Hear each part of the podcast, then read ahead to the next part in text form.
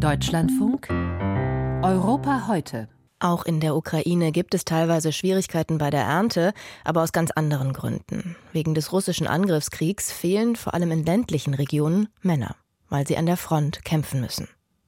Die Soldaten verbringen zermürbende Monate im Kampf, weit weg von ihren Familien und ohne klare Perspektive.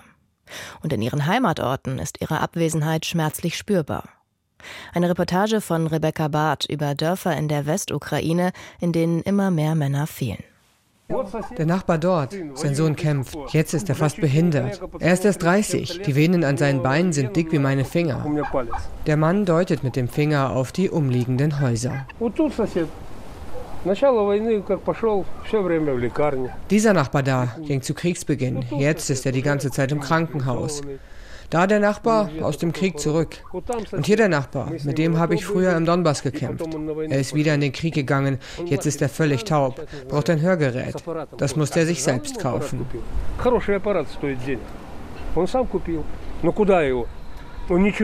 Er will seinen Namen nicht nennen, weil er Russisch spricht und man ihn in dem westukrainischen Dorf sofort identifizieren könnte, sagt er. Er stützt sich auf den Zaun zu seinem Hof. Gänse laufen durch den Schlamm. Es weht ein kalter Wind. Es heißt, wir haben fast 120.000 ausgebildete Kämpfer. Die ganzen Polizisten, die hier rumhängen. Warum werden die nicht eingezogen? Ich bin hier, Rentner. Ich gehe freiwillig auf Streife und sorge für Ordnung. Das Problem wäre gelöst. Seit Monaten streitet die Ukraine über ein neues Mobilisierungsgesetz. Es fehlen Soldaten für die Front. Dort sind die Einheiten teilweise dezimiert und völlig erschöpft nach zwei Jahren Einsatz, während in den großen Städten teilweise ein nahezu normales Leben möglich scheint, zeigt sich in den ländlichen Regionen ein ganz anderes Bild.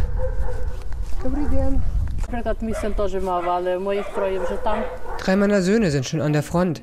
Seit zwei Jahren. Einer sogar seit 2014. Ich habe insgesamt sieben Söhne, drei an der Front und zwei haben den Einberufungsbescheid bekommen. Einer ist gestern zur Musterung gegangen.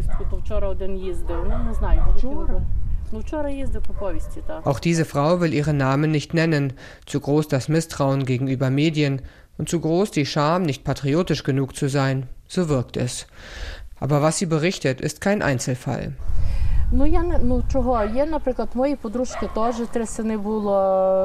Die drei Söhne einer Freundin sind auch im Krieg.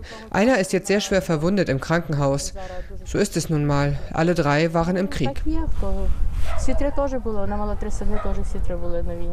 Unabhängig belegen lässt es sich nicht, denn die Behörden veröffentlichen keine Zahlen über Verwundete, Getötete oder Eingezogene. Aber viele Menschen in der Ukraine sind sich sicher, vor allem auf dem Land werden die Männer an die Front geschickt.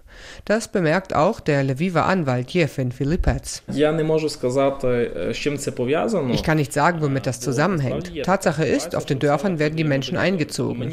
Einige haben mir erzählt, dass es dort am Ende des Sommers niemanden mehr für die Kartoffelernte gab. Es gab keine Männer mehr. Die ukrainische Führung hat auch nach zwei Jahren russischer Großinvasion keine Lösung gefunden, die Einberufung gerecht zu gestalten. Die Erfahrung von NGOs und Wehrpflichtigen zeigt, wer Geld, Kontakte und Einfluss hat, kann der Einberufung eher entkommen. In der Ukraine sind viele Menschen nicht gemeldet, wo sie de facto wohnen, und die Behörden wissen oft nicht, wo Wehrfähige sind. Daher würden Menschen auf der Arbeit oder auf der Straße aufgegriffen, erklärt Anwalt Philippetz. Die Vorladungen sind vorgefertigt ohne Name. Die Beamten schwärmen aus, treffen jemanden und händigen den Einberufungsbescheid aus. Sie tragen ein, dass man in 15, 20 Minuten auf dem Amt sein soll. Ist das legal? Natürlich nicht. Auf den Dörfern aber kennt man sich, und hier sind es die Dorfvorsteher, die die Einberufungsbescheide ausgeben müssen. Frauen wie Natalia Strilets. Sie ist so etwas wie die Bürgermeisterin eines kleinen Dorfes in der Westukraine und arbeitet in einem kalten, nahezu verlassenen Gebäude. Auf ihrem Schreibtisch stapeln sich die Akten. Ні, це зовсім робота не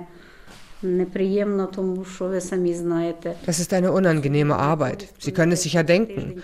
Heute gebe ich einen Einberufungsbescheid aus und in einer Woche kommt er im Sarg zurück. Solche Fälle hat es schon gegeben. Ich habe Angst, auf die Beerdigung zu gehen. Seine Eltern könnten mir die Schuld geben. Ginge es nach Natalia Strelets, dann würde die Polizei oder Armee diese Aufgabe übernehmen. Aber man höre ihr nicht zu, sagt sie, auch nicht mehr in dem Dorf, das sie verwalten soll. Strelets ist von der gewählten Vertreterin für viele zu einer unerwünschten Person geworden. Sobald sie sehen, dass ich auf den Hof gehe, schließen sie das Haus ab. Ich kann den Einberufungsbescheid also niemandem mehr geben. Es gibt sogar Leute, die schon die Tore mit einem Block verriegeln, sodass ich nicht einmal auf den Hof komme. Viele Männer verstecken sich, berichtet Strelets, und viele sind aus der Ukraine geflohen.